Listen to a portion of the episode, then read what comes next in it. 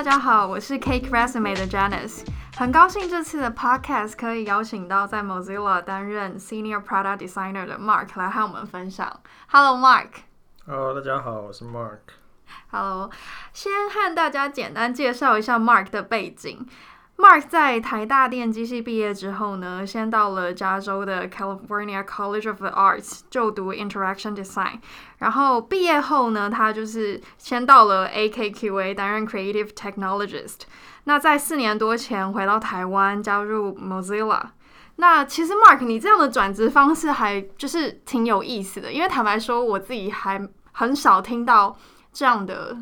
就是职涯的 pattern。嗯，没错没错，其实身边。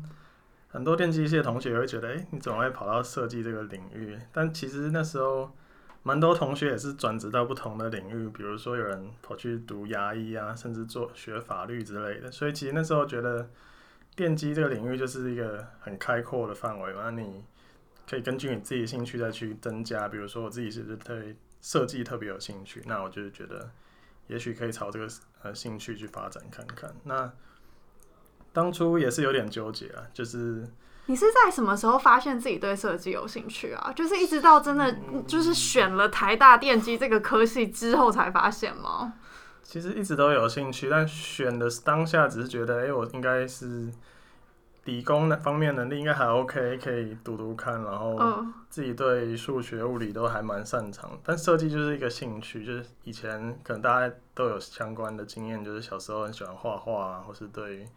呃，艺术相关活动很有兴趣啊，但就没有想要把它变成职业的感觉。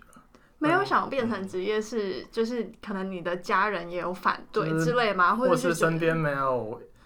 没有设计师的朋友，就没有这个概念说，哎，设计最后到底到底可以做出什么东西这样子？嗯，对，理解。所以那时候就是也是到大学，大概大二大三开始慢慢接触到一些社团活动啊，或是。举办一些像艺术季之类的活动，会让我慢慢觉得，哎、创意这个领域还蛮有兴趣。然后，设计这个角色也可以在不同的、不同的场合、不同的活动中发挥所长的感觉。对。哦，所以你是在毕业之前，就是台大电机毕业之前就决定说，你的 Master Degree 要出国念一个 Design 相关的吗？还是这个是这个转折是怎么发生的？其实那时候有点算是同侪压力，就大家都开始准备申请国外研究所，然后那时候自己也想说，哎，我也可以尝试看看，但是对于电机领域又没有那么有信心，说我的我在学在求学阶段的这些经历或是做的研究有没有办法真的申请到好的学校，所以那时候就开始研究一些设计的学校，其实是趁当兵的期间就看了很多书，看了很多设计学校，发现。其实那些课程我真的都蛮有兴趣，然后就也算是毅然决然的就想说，那我就申请看看吧。那也刚好申请上了两间都是设计学校，就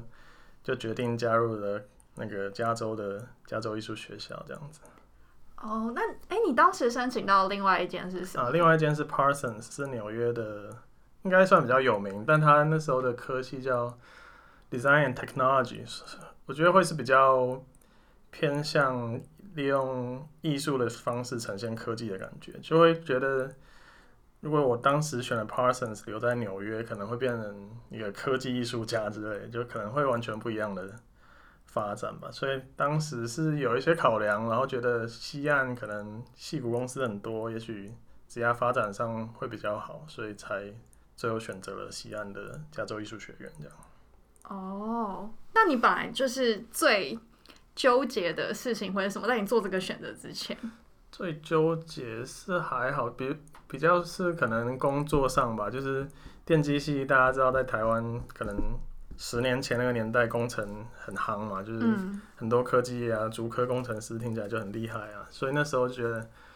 转了设计之后会不会回台湾找不到工作，所以那时候出国一个原因也是觉得国外也许设计师的发展比较好，想要尝试看看。这是比较纠结，也另外也是怕，可能父母觉得，哎，设计到底要做什么，然后能不能真的理解我到底感兴趣的东西是什么这样子。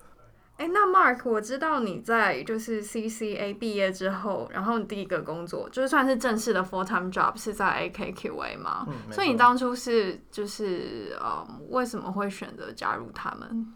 其实当初对 AKQA 也没有什么概念的，就是那时候只是觉得，哎、他开了一个名字很酷的职缺，他叫 Creative Technologies，就是好像要结合设计跟科技的一个角色，然后觉得，哎、好像蛮适合的，加上有朋友介绍，然后就去想说闯闯闯看这样子，然后加上他们算是一个 agency，就是接案性质的一个广告公司，那感觉也是有很多可以发挥创意的地方。诶，所以他当初 creative Technologies，他有写出一些比较具体的，就是就是职技能的需求吗？因为这听起来真的很 vague。其实很 vague。其实当初，其实他的职缺总体来说是很像 interaction designer，就是要有一些技术背景，但是要知道一些 design 的方法这样子。所以其实，在国外 interaction designer 就是一个很 vague 的一个角色，所以可能在不同公司它有不同的名字，可能是。Information architecture 这种名字，或是 creative technology 也是其中一种，甚至是 UX engineer 这种职缺也都有，对吧？那你当初就是有遇到怎么样，就是比较特别的客户吗？那时候其实因为感觉很多样，算是。在业界蛮有名的吧？我那时候那时候其实没有什么概念，但感觉他们接受到的客户都是蛮大的，可能像那时候有接触到 Nike、Jordan，然后那时候 Google 刚好在研发 Google Glass，那时候还正在如火如荼的进行中的时候，有找 AKQA 来做一些发想，然后甚至是一些呃可能银行啊、保险公司啊，或是呃卫星电视的一些公司也都跑跑来找上门来这样子。所以其实是蛮广的，因为他们，他们之所以会找 agency，可能通常是想要有一个跳脱框架的思考，所以 AKQA 算是蛮擅长之类的，呃，脑力激荡的发想，去创作出一个可能大家都没想过的东西。他们可能就借由一个很大的题目，就创作出一个很棒的体验啊，或是甚至拍一个广告啊，或是做一个网站之类的。那你觉得 AKQA 里面是是怎么样的 design process 让你们可以去创造出大家没有想到的东西？就是是什么让你们办得到这件事？我们那时候其实有一个 process 叫做他自己取的名字，啊叫 ignition，就是有种点燃的感觉。他就花一周的时间，有点像跑 design sprint，就五天的时间，从客户的 briefing，然后到我们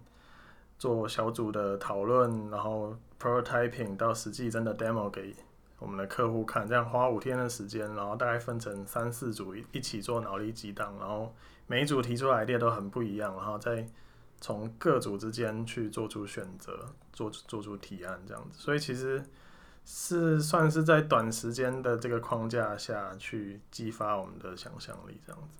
所以，像你刚刚有举例，譬如说 Nike 的 Jordan、Nike Jordan，然后或是 Google 这些，就是等于说你们的小组在这个 Design Spring 里面胜出，嗯、所以你们才有办法去做这个客户的案件。嗯、可以可以这样说，对，我那时候运气蛮好的，参与的小组都有 都有胜出这样子。很谦虚耶。对、欸。那你自己本来就很喜欢打球吗？自己倒是还好，但是对于那种。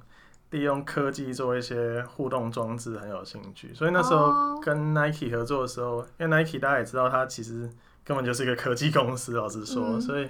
他们那时候想要做的尝试也也都蛮特别的。我们那时候在 LA 好像找了一个类似停机棚的一个空间，我们就做了一个很大型的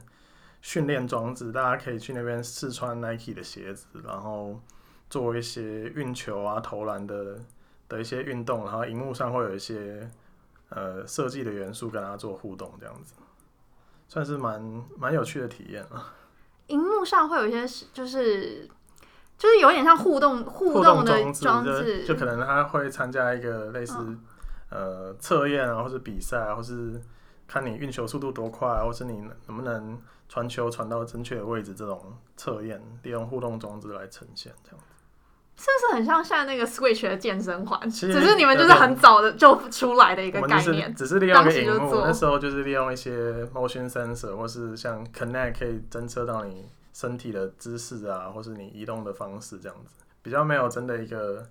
实际你手上要操作的东东西了。那时候可能用呃电脑的摄影镜头来做这些这类的互动比较多，但现在真的很多。类似 VR 或是 AR 那种，真的都有装置带在身上的，那互动效果当然更好。哎，那我有个问题，就是因为你们其中一个客户是 Google 嘛，然后当初是 Google Glass，可是 Google 本身就已经是这么的创新的一个公司了，那你要如何扮演好 Creative Technologist 的角色啊？这好难哦。其实那时候我们的提案比较是让他们有更多的想象吧。我们那时候就是被要求说，哎，我们能不能提出可能五到十个 Google Glass 的 App？甚至是 preload 进它 Google Glass 新推出之后，会直接在里面的 App。然后我们那时候就想了很多，可能跟旅游相关，或是跟呃健行相关。比如说你要知道什么时候会日落啊，或是你知道你的路线在哪里，现在时间是什么，你可以透过 Google Glass 去做这些，不用用到双手就可以看到资讯这样子。所以这类的东西的确会想说，哎，Google 自己本身应该也可以做，但我觉得 agency 的好处就是让他们能够不会被 Google 现有的科技受限，就我们可以想想更多、更夸张、更天马行空的 idea，让它可以把 idea 抛得更远，再让 Google 自己慢慢把它拉回来到一个比较实际、可以真的 implement 的一个阶段，这样子。哦，理解。那你前面有提到还有一些保险金融的公司，对那这有这知道怎么 provide 一些 solution 给他们？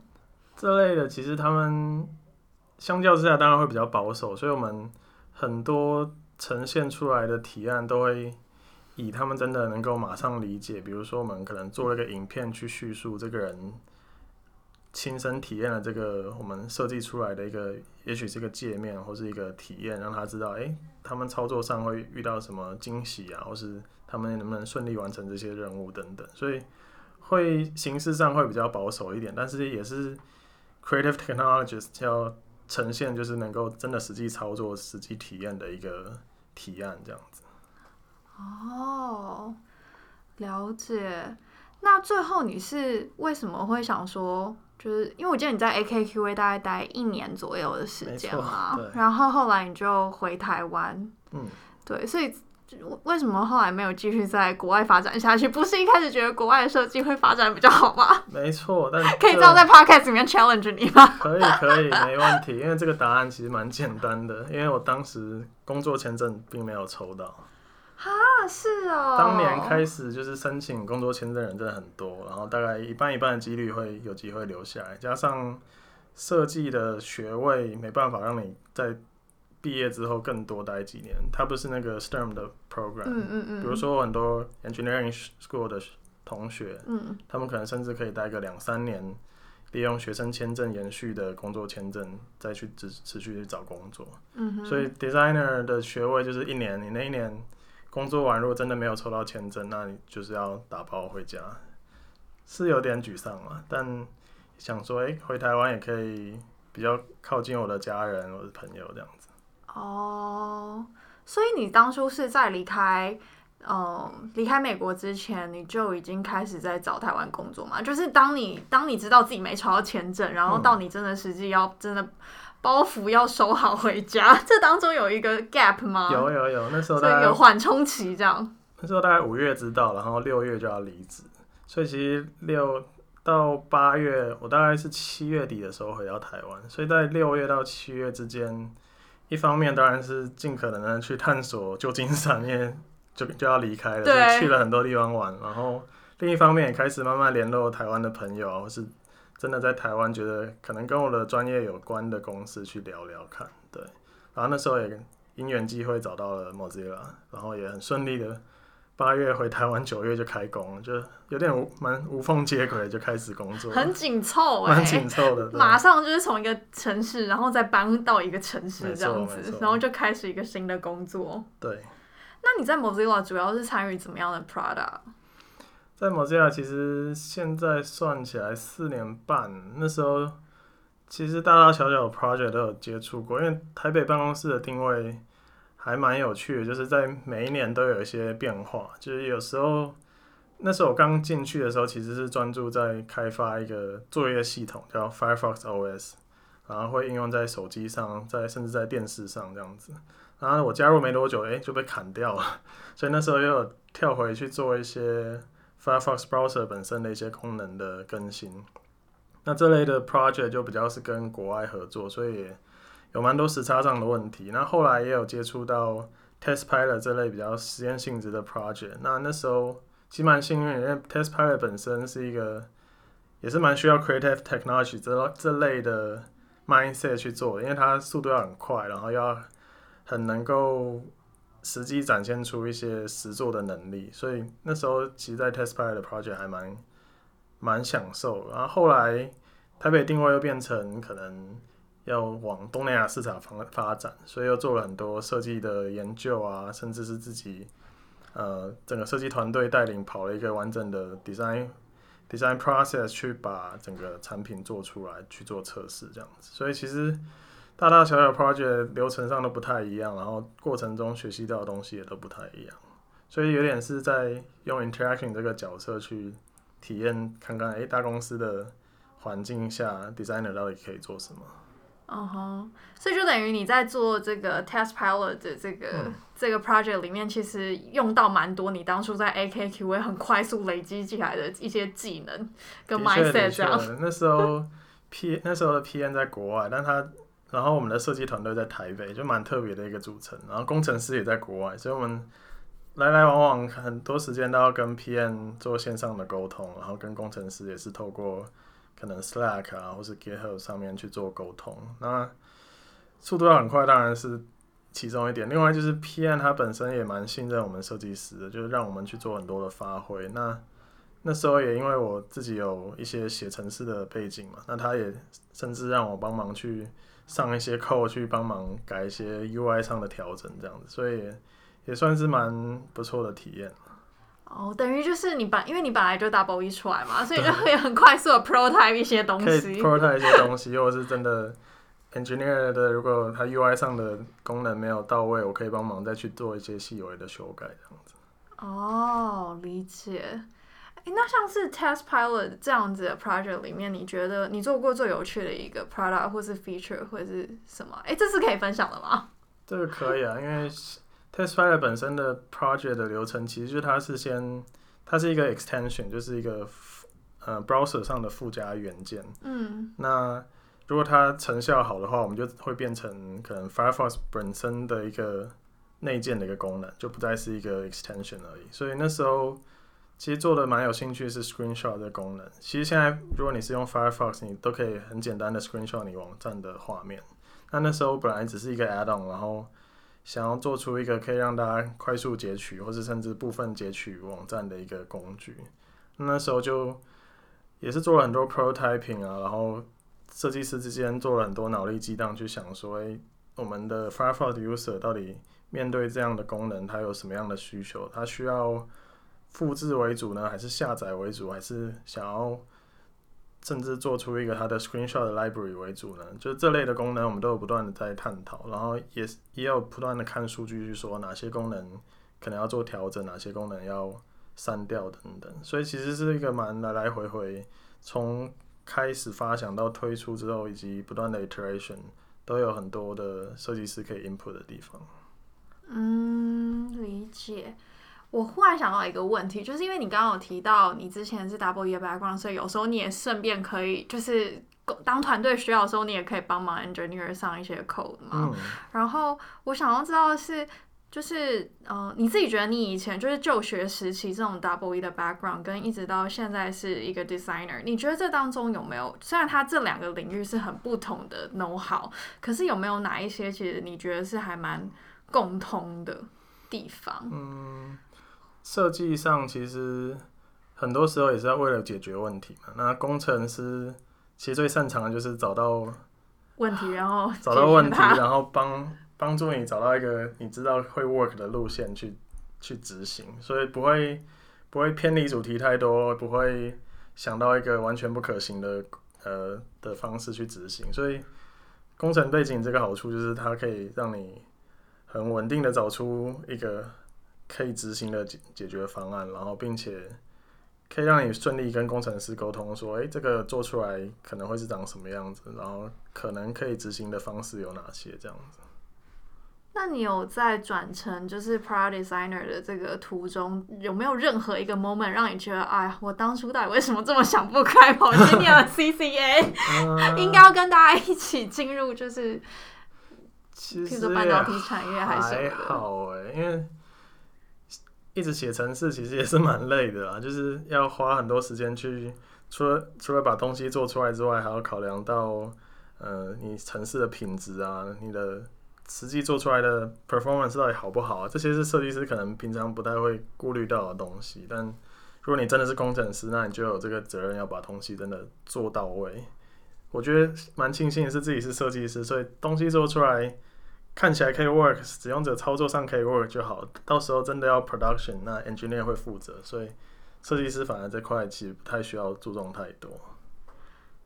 那我想问的是，你平常都要就是都如何的去 maintain 住自己的灵感？因为我觉得灵感这件事，因为就是你是 creative 的工作，所以总觉得有时候会有灵感靠近的时候。然后你通常都是透过什么样的方式去？其实近期比较多工作是跟产品有关，然后会比较。没有真的做到 creative 的工作，会比较是 operational 的工作。但 creative 的工作当然还是有，比如说我们可能产品规划上有一些卡关，想说，诶，我们有没有办法推出一个全新的 feature，帮助解决这个卡关？那我自己当然是会看很多不同的产品，比如说我自己手机上会装超多的 app 去测试，去知道，诶，现在人会喜欢使用什么样的。interaction 的方式。那至于找创意的话，我自己是会上网看很多东西啦。另外就是我觉得散步算是蛮蛮能帮助我放空去思考的一个过程。所以很多时候就是中午可能没事，我就会走跑出去走，跑去象山这样绕一绕，走一走，想一下，哎，我最近的工作到底有没有什么可以改善的啊，或是有没有什么新的 idea 可以帮助产品的这样。哦。那像你前面有提到说，就是因为呃，你们一直在做一些组织上面的改变，就是产品方向上的改变，然后你也有做到像东南亚这块市场嘛，这感觉要很大量的 research，你要如何的去去了解东南亚的 user 他们的习性啊？其实我们蛮庆幸的是，我们有很庞大，也不算庞大，就有很专业的设计呃设计研究的团队。所以我我那时候角色其实是 UX designer，然后我能帮忙的比较多是做可能 desk research，帮忙找很多文章啊，找很多 report 去看去读。然后至于真的 user research，可能类似像做 survey 啊，做 interview，甚至到当地做一些 user testing 等等的工作，其实我的角色比较像是支援，比较是。去理解，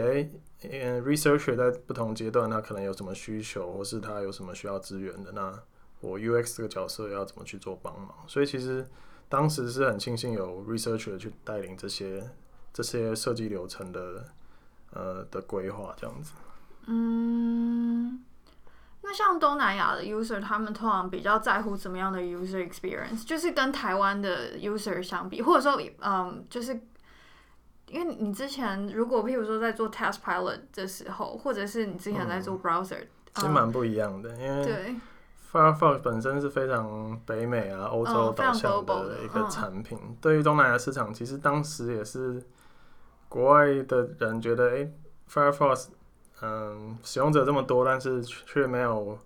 顾虑到亚洲市场这么多元的种族、这么多元文化的地方，所以台北办公室刚好坐落在亚洲，所以。觉得诶、台北办公室也许能成为东南亚的专家，所以我们才有点跳进去这个地方去做研究。那像你刚刚问的不一样的地方，我觉得比较多是考量到他们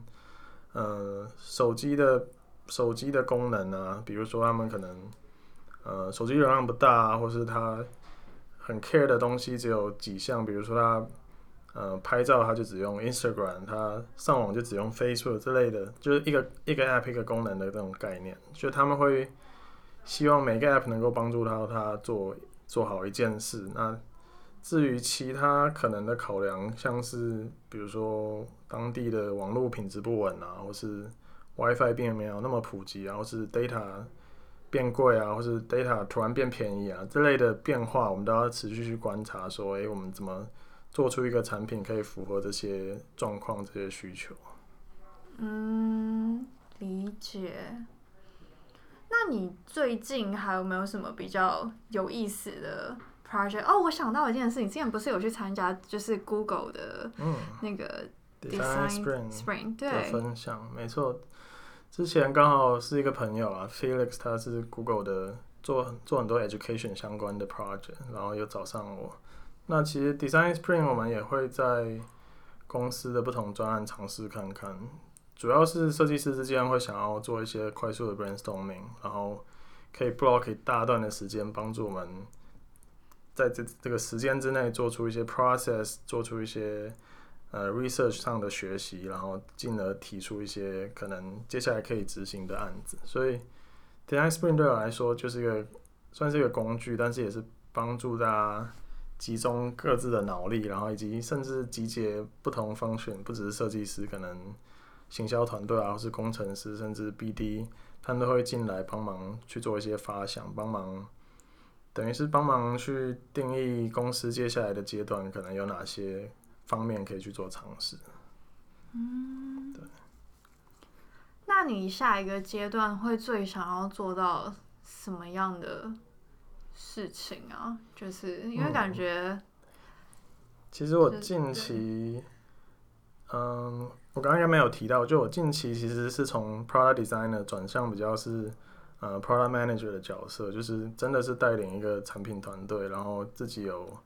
有设计师帮助，有工程师一起做团队的合作。那近期的 project 是 Firefox Lite，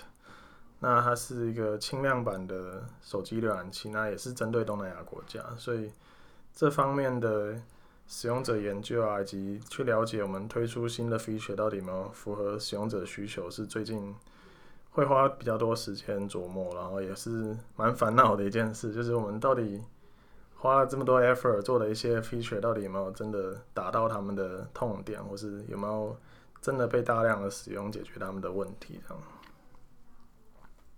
所以走到 product manager 这件事情，是你本来就有想过 long term 会发生的吗？还是完全没有想过？那时候也是情势有点情势所逼的感觉。讲出“情势所逼”这四个字可以吗？可以，可以，可以，因为。那时候其实，在做 Firefox Lite 的更新二点零版本的时候，就有算是变成 UX 兼职 PM 的这个角色的过程了。然后那时候也是觉得，哎，PM 的角色好像蛮神奇的，好像什么都要会，然后又能够主导事情，觉得是自己蛮缺乏的能力啊。就想说，哎，刚好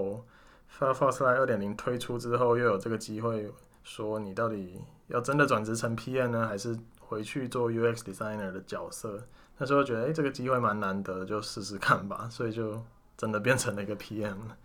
那像你现在的 product team 也都还就是都在台湾嘛，就不像当初可能是完全的跨、嗯、跨这个跨国的、这个。跨国对，嗯、目前的确都是在台北办公室，我们有工程师，有行销团队，有呃 business 相关的人都有，算是完完整整的都在台湾里。哦，就不像当初还要克服就是时差这件事情。嗯、但台湾的确也还少了一些人才，比如说可能法规相关的人，那我那么这方面就要跟国外的 team 去做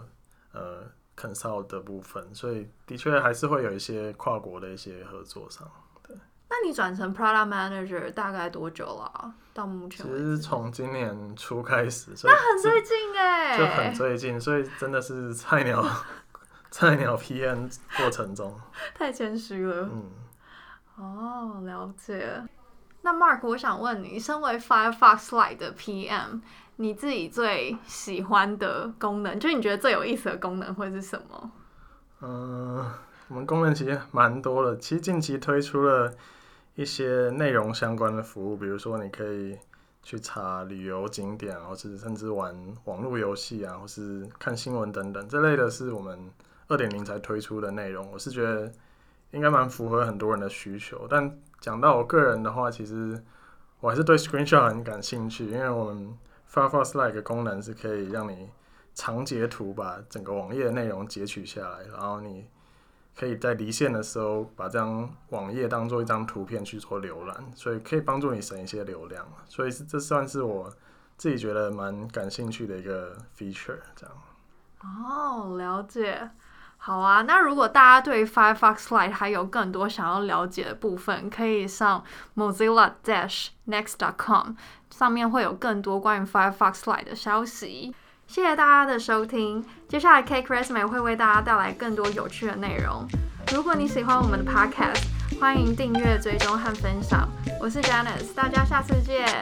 拜拜，拜拜。